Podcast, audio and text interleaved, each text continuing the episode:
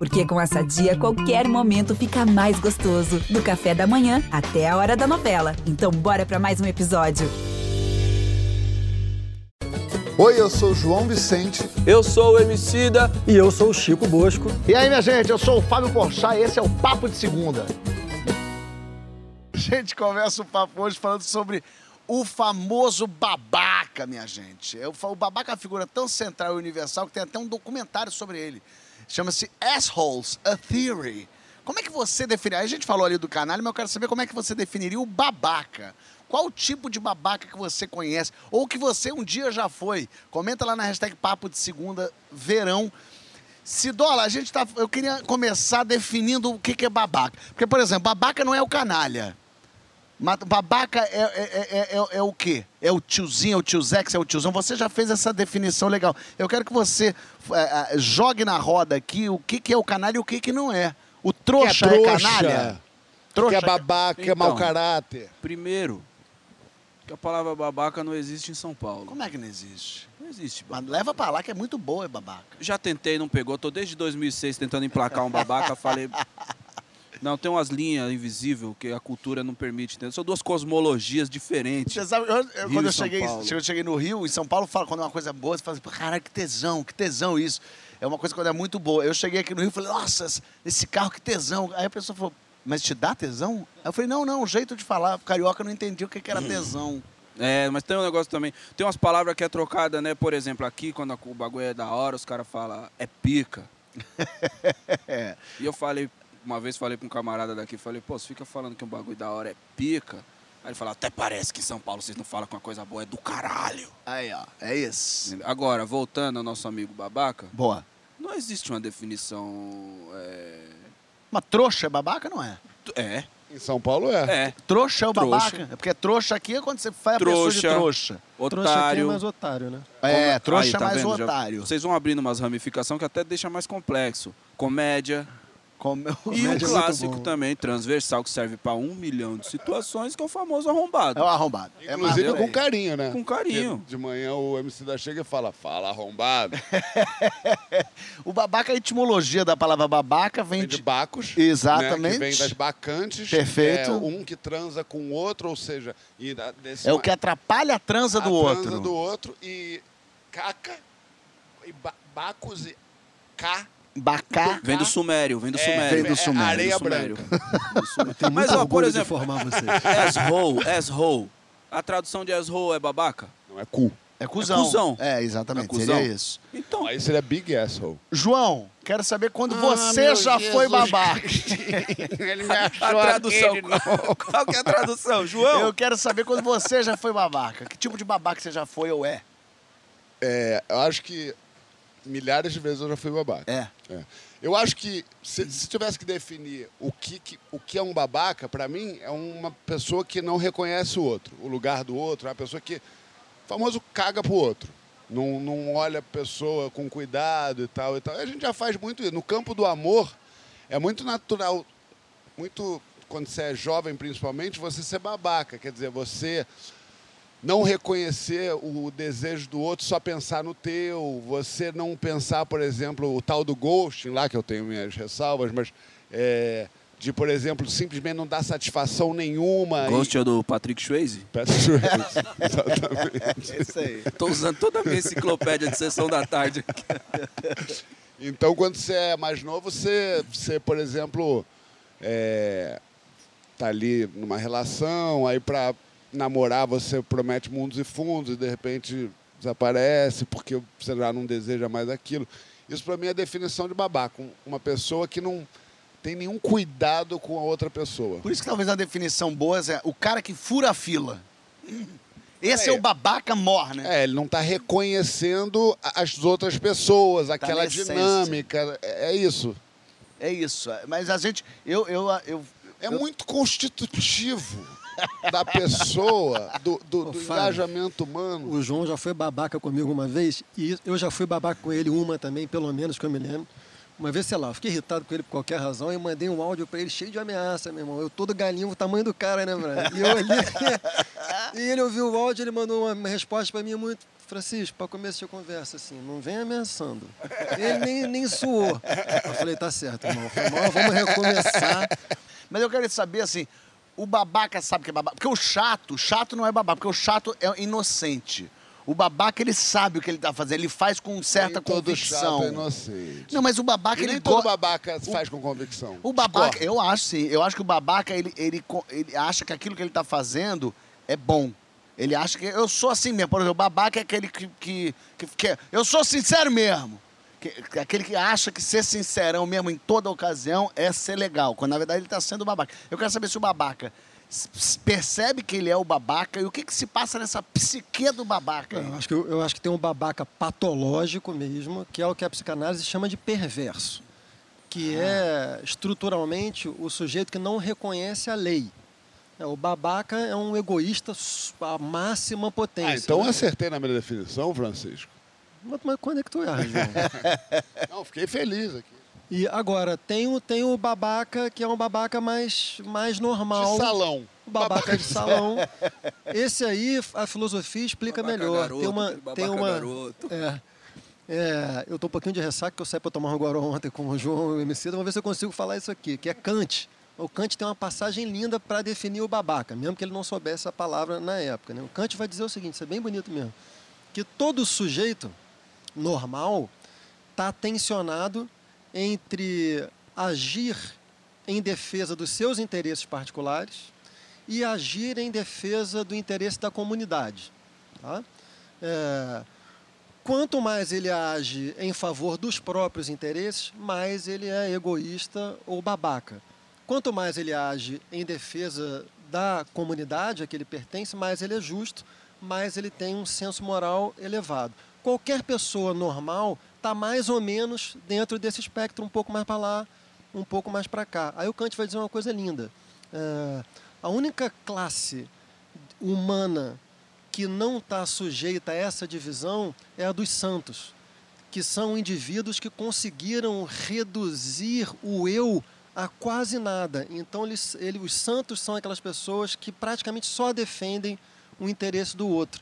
E a outra classe que não pode ser jamais é, egoísta é Deus, porque Deus não tem eu e logo não conhece o interesse particular. Então Deus não é babaca, embora muita gente que fale em nome dele o seja.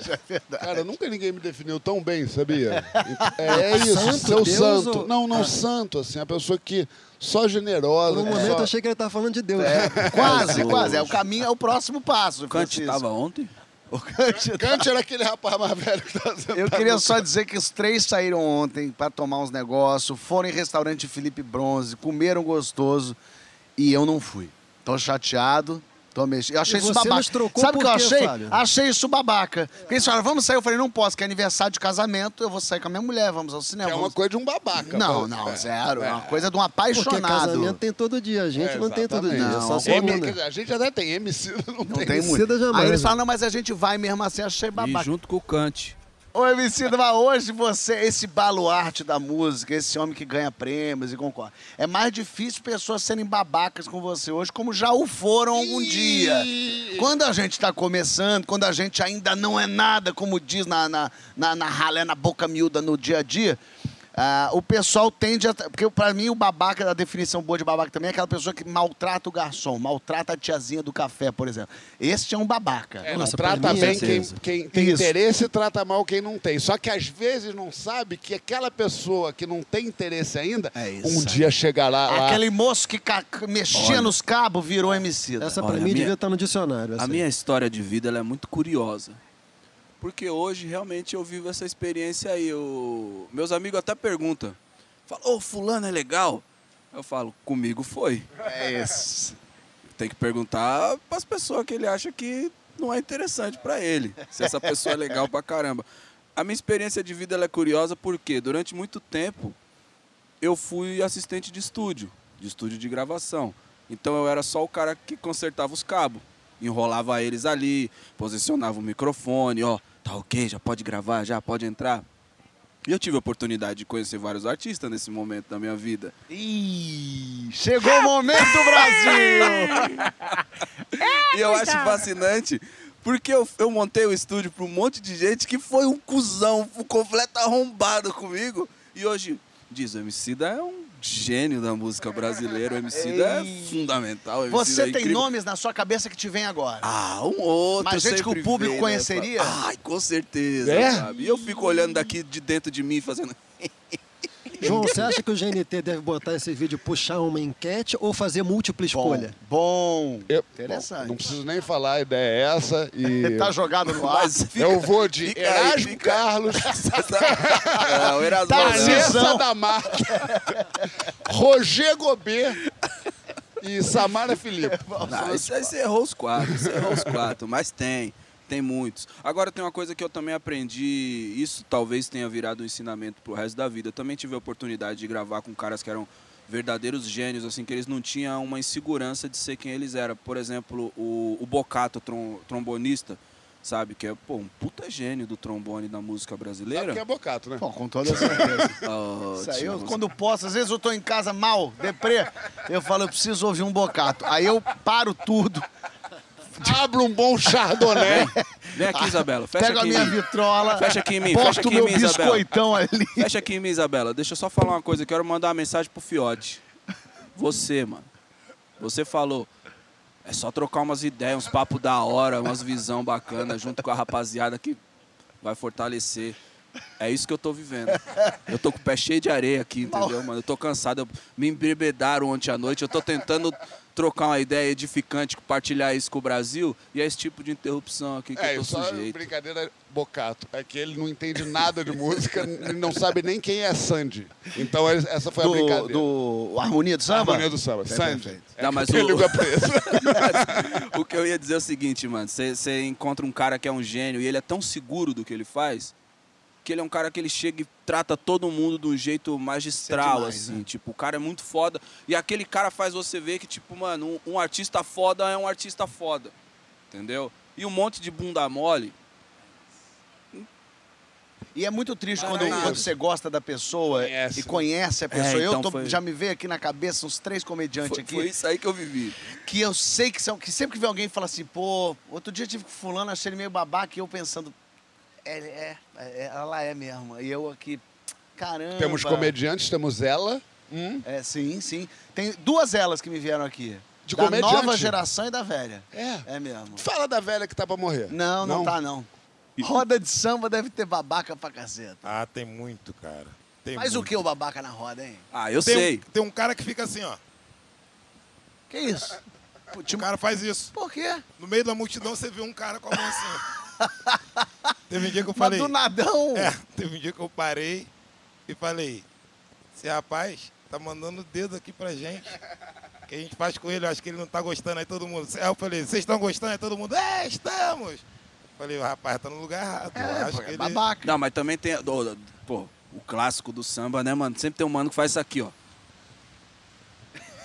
Os caras estão tocando, aqui é a roda de samba. Produção, junta ali nele, porque talvez ele caia. Vai, vai. O cara chega aqui, ó. Manda o pai da matéria aí. Pega, pega o instrumento. Não, pe- eu. Pega o pegar, o instrumento. instrumento é, pegar o instrumento é mancada. João Não que pega. gosta, tem uns amigos dele que. Tem uns amigos do show que pegam esse Ao instrumento. contrário, ao um contrário. tapa. Eu fico, como eu sou muito amigo deles, e tem uma coisa no samba, que aí existe, eu acho que uma explicação até mais profunda por isso, que em geral, músico de, de roda de samba tem uma postura muito alegre, sempre um sorriso e uma simpatia muito grande. E aí chega o playboy, Sim. o playboy da Zona Sul mesmo, aquele que sabe que o mundo é dele. O Playba. E pega. e pega o instrumento da mão do músico. Como é que bate o Playboy? Deixa eu ver como é que bate. Aí eu dou logo. ó, Pega o instrumento Pega da não. mão do músico, Guarda aqui pra mim. seguro do fato de que o músico não tem. é, talvez a atitude de não deixar que ele pegue. que. Então se faz valer disso. É, eu já vi acontecendo várias vezes. Porque tem dois tipos de babaca em roda de samba. É, acho- imagino que vocês vão concordar. Aquele que não reconhece o outro, ou seja, fica gritando, é, batucando alto na orelha do músico que está batucando, ou cantando e derrubando cerveja, é, dando cotovelada. E tem o babaca que acha que é músico. Não é não? Tem o chato Esse, esse que derruba a cerveja, eu acho que ele é o chato. Vou voltar para aquele chato e o babaca. Agora, esse que pega o instrumento, não sabe tocar e quer tocar e quer um alô. Tem um cara outro dia que falou, manda um alô pro Paulão. Eu mandei, alô, Paulão. Aí ele mesmo levantou o braço. Eu falei, era ele. Era ele. Eu falei, que isso? Caralho. Manda um alô pro Paulão. Eu falei, alô, Paulão. E Esperando que alguém de longe. Aí ele mesmo saiu. Eu amei. Já esse cara não é babaca, eu gostei dele. Pô, tem aquela velha história do Walter Salles, não Walter Salles cineasta, Walter Salles pai do Walter Salles, que era um sujeito poderosíssimo, Ah, sim. Dono de banco, um cara riquíssimo e tal, e respeitado. E aí chegou um cara, é uma lenda urbana do Rio de Janeiro, mas dizem que é verdade, um cara tava tentando fechar um negócio no meio, na- no afã, ele falou, pô, sou muito amigo é de Valtinho. Dez minutos depois, no restaurante, entra Val- Valtinho, entra Walter Salles. E o cara se falou, puta, acabei de falar que eu sou amigo do cara, eu vou ter que dar um alô no cara. Mas como é que eu dou um alô no cara que o cara não me conhece? Quando o Walter saiu, foi pro banheiro, ele foi atrás, chegou lá e falou, Walter, Vou abrir o jogo. vou abrir o jogo. Eu, no, no- no calor No do afã. momento, eu tô precisando fechar o negócio, eu falei que tu era muito meu amigo. E eu quero te pedir um favor. Na saída, tu me dá um tchau. É só isso que eu te peço. Ele tá ótimo, te dou um tchau. Foi pra mesa, comeu, terminou, pagou a conta na hora de sair. Quando saiu, olhou pro cara e falou: Cláudio, até mais. Ele, ah, Walter, não enche a porra do saco, tô aqui jantando. Ô, Francisco, babaquice é genético passa de pai pra filho? Passa, passa. Passa, é. Eu acho que é o que mais forma babaca é pai de babaca, né? Pai de babá. É. Filho de babaca, babaquinha é, né? Agora, o louro é um ótimo menino. hein? O louro é uma flor de pessoa, né? Tem um amigão meu que ele falou que o terror dele é ter que ir a alguma atividade do filho dele no colégio, porque os pais. São, é uma coisa louca, assim. Ele falou que a primeira reunião que ele foi, que tinha uma rapaziada esperando os moleques brincarem, não sei o quê. Aí ele foi parando de grupo em grupo para ver qual era a ideia, né? Da galera, quem tava trocando alguma ideia e tal. Falou que o primeiro grupo que ele parou tinha uns três caras assim conversando. A primeira conversa que teve, o cara meteu. Índio pra mim tem que acabar. pra mim tem que acabar com o índio. Tem que acabar, Ele é falou- maravilhoso. Ele falou, mas como assim acabar? Ele falou, ah, tem que acabar, pô. Índio não quer fazer nada, quer andar pelado, não faz nada, não sei o que. Ele falou, cara, como é que eu vou trocar ideia com esses O caras? cara que babá. Esse O é cara babá. falou, pra mim, índio tem que acabar. Que loucura. Primeira coisa é acabar com o índio. Meu Deus do céu. Olha aqui, Do nada, gente. no lugar do boa tarde vem essa. Ou seja, o filho desse cara dificilmente vai escapar de ser É babaca. verdade, difícil não virar um 04. É difícil. Ó, vamos pro próximo bloco que a gente vai falar sobre felicidade. Você percebe que você é feliz? Você tem essa noção? É possível se perceber feliz sem comparar a tua felicidade com a felicidade alheia? Fala lá na hashtag Papo de Segunda Verão.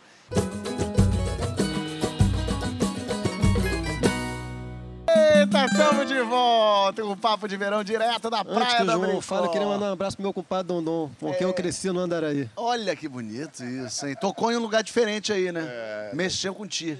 Te deixou feliz? Tu era feliz e não sabia? Isso é Ney Lopes, Mosquito? Ney Lopes do Nobre. É, pergunta se o Fábio conhece. Co- Ney Lopes? Ney Lopes. Ih, carnavalesco, pelo amor de Deus.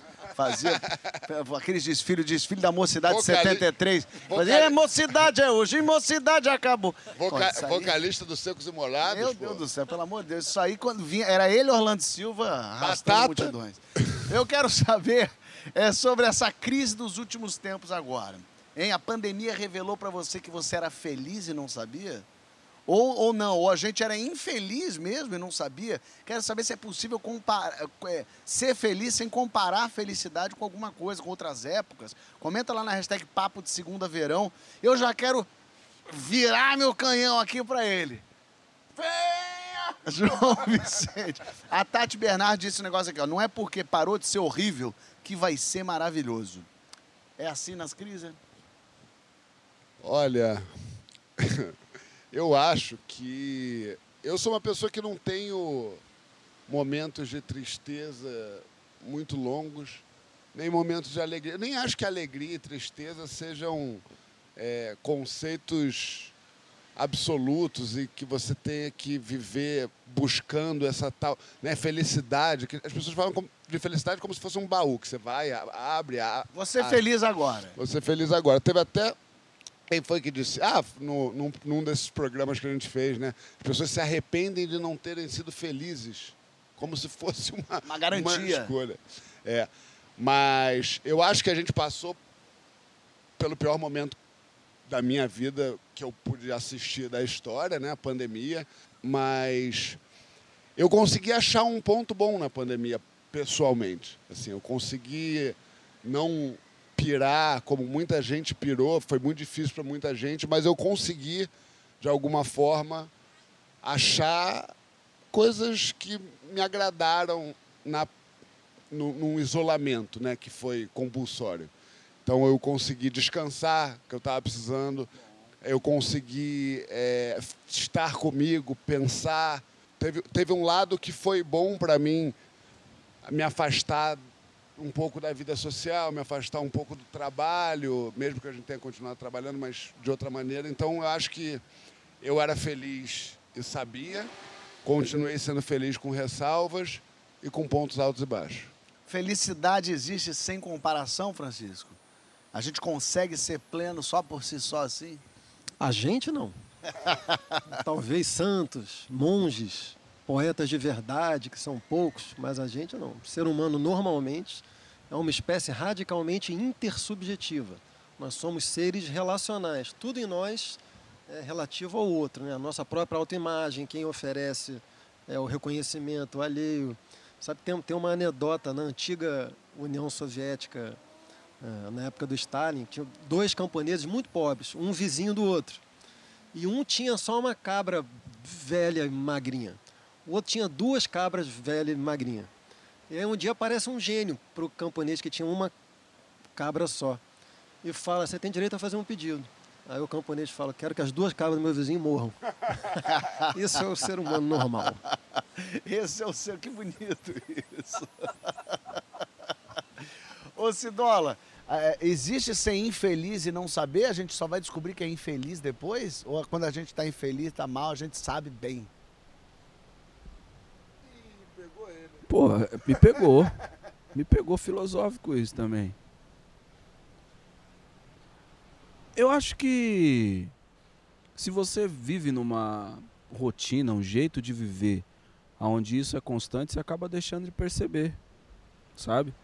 Então, mano, com essa essa coisa da comparação, aí você começa a olhar para sua vida. Eu acho que o momento que a gente está vivendo hoje, por exemplo, quando as pessoas falam do passado recente, de como era melhor, não é necessariamente porque o passado recente era constituído de mil maravilhas, mas é porque a nossa vida social não estava suspensa. Então você tinha ali algumas frestas mesmo, naquela realidade dura. Você ainda tinha um momento que você falava, ei João, vamos ali tomar uma cerveja. Pô, vamos na casa de fulano. Pá, demorou. Sabe? Você tinha essas frestas de humanidade, de esperança e tal, que o convívio social oferece pra gente. Aí você, pô, vai querer viver mais um dia.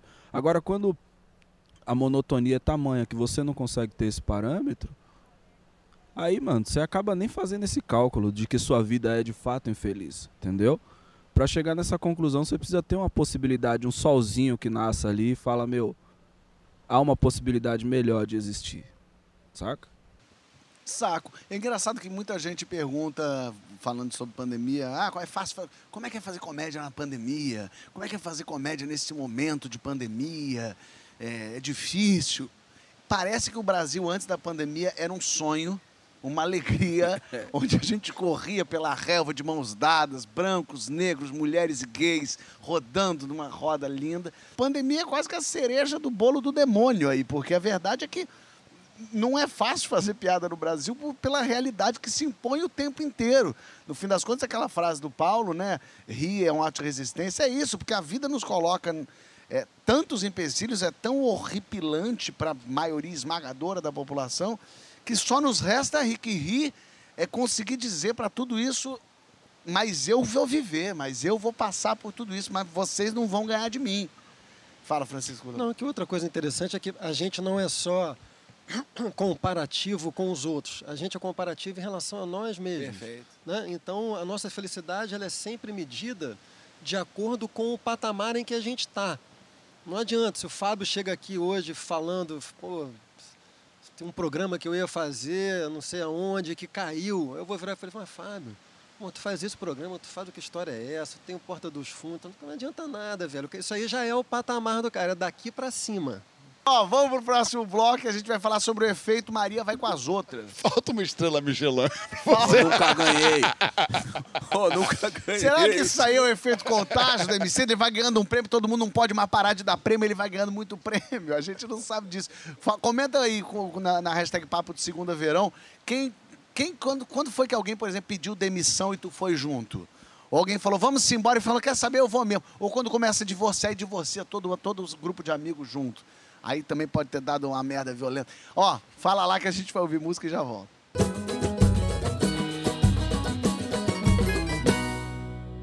Estamos de volta com um papo de verão direto da Praia do Abricó, aqui no Rio de Janeiro. E a gente vai falar agora sobre o efeito contágio. Um efeito psicológico que faz a gente imitar a decisão de alguém do grupo.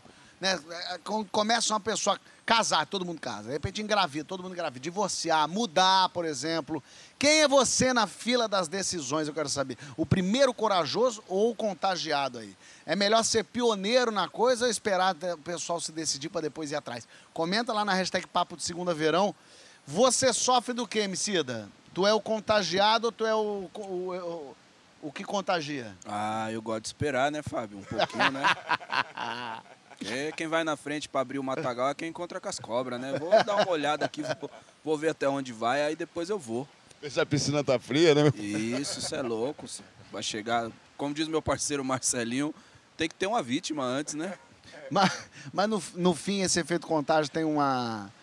Pode ser uma boa, uma boa coisa, né? Assim, quando uma pessoa começa a, a, a sair de um lugar, por exemplo, que as coisas não estão boas, talvez ela vire a inspiração para os outros. Pô, então dá para sair. Pode, mas eu queria te fazer uma pergunta Ih, agora, então. vai. Você acha que é racional? Eu acho que tem os dois. É, nem sempre é racional. É, às vezes é racional porque a gente consegue elaborar sobre o que está acontecendo. Às vezes é, é, é feito manada mesmo, que acontece, isso existe. Sim, por exemplo, quando eu lancei a, primeiro, a primeira mixtape, todo mundo hoje trata aquilo como uma bela de uma estratégia, mas a gente não era marqueteiro, a gente era pobre.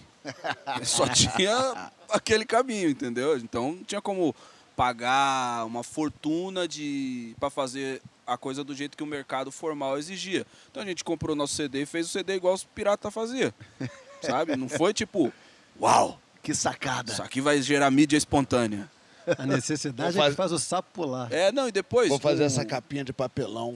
Era bonita Isso aquela aqui vai dar uma cara de artesanal e o Brasil tá ficando, sabe, essa cara de bistrô, entendeu? De casinha. E depois um, pô, um gênio também, um mestre é, do áudio do Brasil, o Vander Carneiro, uma vez a gente tava mixando um, um disco, ele virou para mim e falou: a limitação às vezes é libertadora. Porque como nós estava naquele ambiente, a gente só podia fazer aquilo. É isso. Sacou? Então a gente se desprendeu de tudo que o mercado dizia que era o padrão e abrimos o nosso caminho. Eu Mas não vou foi usar racional. essa frase em vários momentos da minha A vida. Entenda que a alimentação às vezes é libertadora. É, mas ser a, libertador. é isso, é, a necessidade é a mãe da invenção, né? É isso que é o negócio. Francisco, somos animais sociais, no fim das contas. De alguma maneira a gente está sempre. Nosso comportamento está sempre ditado pelos outros, assim. Essa conversa aí na USP virava um li- uma tese chamada As Virtudes do Subdesenvolvimento. somos, Fábio, somos. É, aquele verso, João, da canção do Caetano Menino do Rio. Pois quando eu te vejo, eu desejo o seu desejo. Sabe de onde isso vem? Isso vem da filosofia do Hegel. O Hegel tem uma, uma formulação muito célebre na história da filosofia, é, que na verdade é, é- é o Hegel lido por um outro professor russo que é a formulação nós desejamos o desejo do outro. Isso é uma frase extraordinária porque ela vale em dois sentidos. Num primeiro sentido, nós desejamos capturar o desejo do outro. Essa é a dinâmica do reconhecimento. Esse é o sentido que está no verso do Caetano. Né? Quando eu te vejo, eu desejo o seu desejo. Eu desejo que você me deseje também. Isso é muito constitutivo de nós humanos.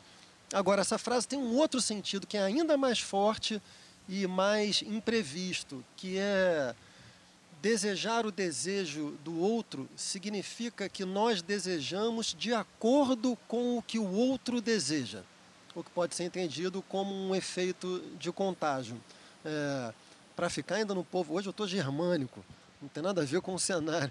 Um dos romances mais importantes da história da literatura, que é o do Goethe, que é o Sofrimento do Jovem Werther. Tem uma cena inicial extraordinária. O, o Werther está chegando numa cidadezinha nova, onde ele vai morar, e no caminho, ele está numa charretezinha, que estão levando ele e tal, e as duas ou três pessoas que estão na charrete começam a falar ah, tem uma, uma mulher aqui na cidade que é a Charlotte. A Charlotte é linda, a Charlotte é bondosa, a Charlotte é maravilhosa. Todo mundo fica falando da Charlotte. Quando o Werther conhece a Charlotte, ele já está apaixonado por ela, por indução. Perfeito. Esse jovem velho é meio João Vicente, né? Eu não ia falar, mas já que você... eu sou completamente isso. Assim, por exemplo, com filmes, por exemplo. Se algum dos meus amigos que eu confio fala assim, pô, vê essa série que essa série é matadora. Eu já vou ver começar gostando. Você já vai tomando um vinho. É, eu já. Não, é, é incrível assim. Um amigo em quem você confia. É, é, eu, né? eu Porque a falei. indução, ela funciona... Ah, você falou. É, eu desculpa. falei isso. É, ao mesmo tempo que, exemplo, tem uma amiga minha que eu gosto muito do gosto dela para mulheres. Assim, tipo, ela, ela não é gay nem nada, mas ela, ela, ela tem um gosto muito interessante para mulheres. Tem uma... Quando ela fala, João, conheci uma mulher que você vai gostar, eu já gosto dela. Eu já adoro ela, já estou apaixonado por ela. Quando eu chego na frente da mulher, eu já estou encantado com tudo que ela é, que eu nem sei o que é. Mas o efeito manada tem uma coisa de também, no fim das contas, a culpa não é tua. Eu fui porque quem foi foi ele. Tem uma coisa de. é, a- o ser humano gosta que tomem decisões por ele. Até, não só para poder culpar se der errado, mas também por não ter que optar por, por essas, todas essas possibilidades. Tem a ver com isso? Se ficar quicando, eu vou pegar. Tem, esse é um tema absolutamente fundamental para o nosso momento hoje. O- Tem, muita gente que tem o, o que o Contardo Caligares, psicanalista, chamava de paixão pela instrumentalidade. É que ser um indivíduo que assume a responsabilidade por todas as suas decisões é uma coisa muito custosa. Tem um esforço psíquico e moral que a gente faz diariamente, né? Então existe uma tentação a se deixar levar pelos movimentos coletivos que são muito irresponsabilizantes. Isso é o que a gente está vendo diariamente nas redes sociais no Brasil. As pessoas com covardes, as pessoas veem para onde a manada está indo e se sentem encorajadas, porque se elas forem juntas, elas, não precisam se responsabilizar sozinhas. Comportamento típico, por exemplo, de torcida organizada. Isso é uma coisa muito importante para as pessoas refletirem hoje. A diferença que existe no comportamento entre o indivíduo quando ele está sozinho e deve ser responsabilizado individualmente pelos seus atos e quando ele está agi- agindo dentro de um grupo com o qual ele mantém laços de identificação grupal. O indivíduo fica covarde, com grande tendência a ter um comportamento verdadeiramente fascista, autoritário, violento, agressivo e irresponsável. É um problema sério de hoje. Cedilha, pessoal tem que estar ligado no que está vindo por aí, na arte, na música. Ó, tá, tá se fazendo um som novo aí. É, o quanto a gente tem que se deixar levar também pela novidade e o quanto é Maria vai com as outras. Eu não vou fazer aquilo que está todo mundo fazendo. Mas o quanto também é assim, não, peraí, mas se está todo mundo fazendo, deve ter alguma coisa ali. Sim, eu acho que principalmente quando a gente fala de arte, nossa sensibilidade e nosso apreço mesmo pela arte, né? Porque também às vezes parece que a gente consome outros materiais artísticos somente para fazer pesquisa, mas não, a gente assiste um filme porque a gente se diverte assistindo filme, vai numa peça de teatro porque a gente se diverte assistindo uma peça de teatro, ouve um disco. Não é o seu caso, que você não é o cara que mais Como é que não? O trompetista, Léo, maior sábado, entusiasta, da tarde. maior entusiasta da música, né? Mas a gente escuta um disco não só para fazer uma pesquisa, mas também para se deliciar ouvindo música, sabe? Então eu acho que, mano, primeiro tem a, a experiência como um todo de prazer que consumir arte gera. Depois disso, tem você estar com a sen- sua sensibilidade aberta para entender que uma determinada linguagem pode servir a você, enquanto um criador de arte também. E, por fim, eu diria que pegar esse caminho que pode ter sido sugerido por alguma outra manifestação artística de fora e adicionar isso na sua linguagem, na sua tradição, na sua perspectiva, no seu ambiente, pode fazer nascer um outro caminho novo que até influencia outras pessoas do lado de cá. E acho que a nossa arte e a arte como um todo é sempre fruto disso, entendeu? Joãozito, você já se pegou Na tua, na, durante a tua vida, essa tua adolescência zona livre de, de traumas, você já se pegou indo É do jeito muito... que ele é vaidoso, o sonho dele era se pegar. já se pegou muito indo em caminhos que você, quando de repente você viu, você fala, o que eu tô fazendo? Por que, que eu vim com esse grupo? Porque não tem nada a ver comigo, eu não sou essa pessoa. Já. Me arrependo muito de não ter ido, de ser- ter sido Maria vai, vai com as outras quando me apresentaram o Bitcoin lá atrás. É, que eu achei que eu era mais esperto Agora que tem a mundo. criptomoeda, tá em tempo. É, porra, mas Bitcoin eu ia lavar minha égua. Eu sempre acho que quando eu, vou, quando eu entrar nessa parada, ela vai quebrar. Mas é Geralmente óbvio, é porque assim. se um investimento do mundo, da, da- do, do mundo financeiro chegou em mim, Tá é porque todo mundo que tinha que brincar disso já brincou e já tá sucateado, entendeu? Você, só me fala uma pra eu terminar esse O que bloco que falando. quer? Uma vez que tu entrou numa roubada e descobriu que, que tava pertencendo a um grupo que não era o teu grupo. Tem um negócio Vou chama falar- Porta dos Fundos. Porta dos Fundos mudou minha vida, salvou minha vida e hoje em dia eu sou amante de Fábio Porchat. Briga!